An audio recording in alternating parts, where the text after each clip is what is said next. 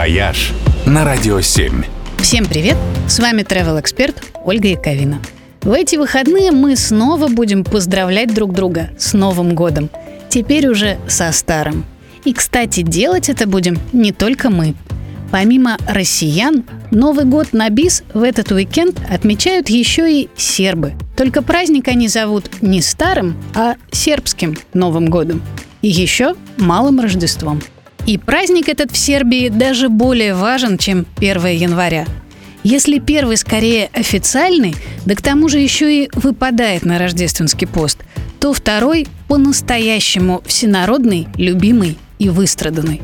После Второй мировой с образованием Югославии его пытались запретить, но сербы, отстаивая национальную идентичность, продолжали праздновать свой неправильный Новый год тайно – и теперь, после обретения независимости, с отдельным удовольствием празднуют уже на широкую ногу. Сербский Новый год отмечают в ресторанах или дома в кругу семьи с большим и щедрым угощением и подарками. И хотя официально день считается рабочим, в офисы, конечно, никто не выходит. На центральных площадях Белграда всегда проходят концерты и народные гуляния. В полночь устраивают фейерверки, а еще считается, что в этот день ни в коем случае нельзя ссориться, а то весь следующий год будут преследовать неудачи.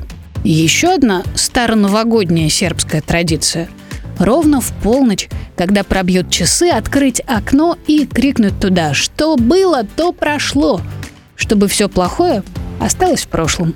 Ну а затем все обнимаются и целуются, предварительно загадав желание. Считается, что после поцелуя и обнимашек от близких оно точно сбудется. И вот эту традицию, пожалуй, у них точно стоило бы перенять. С Новым Старым Годом вас! Не ссорьтесь и обнимайте друг друга почаще. «Вояж» только на «Радио 7».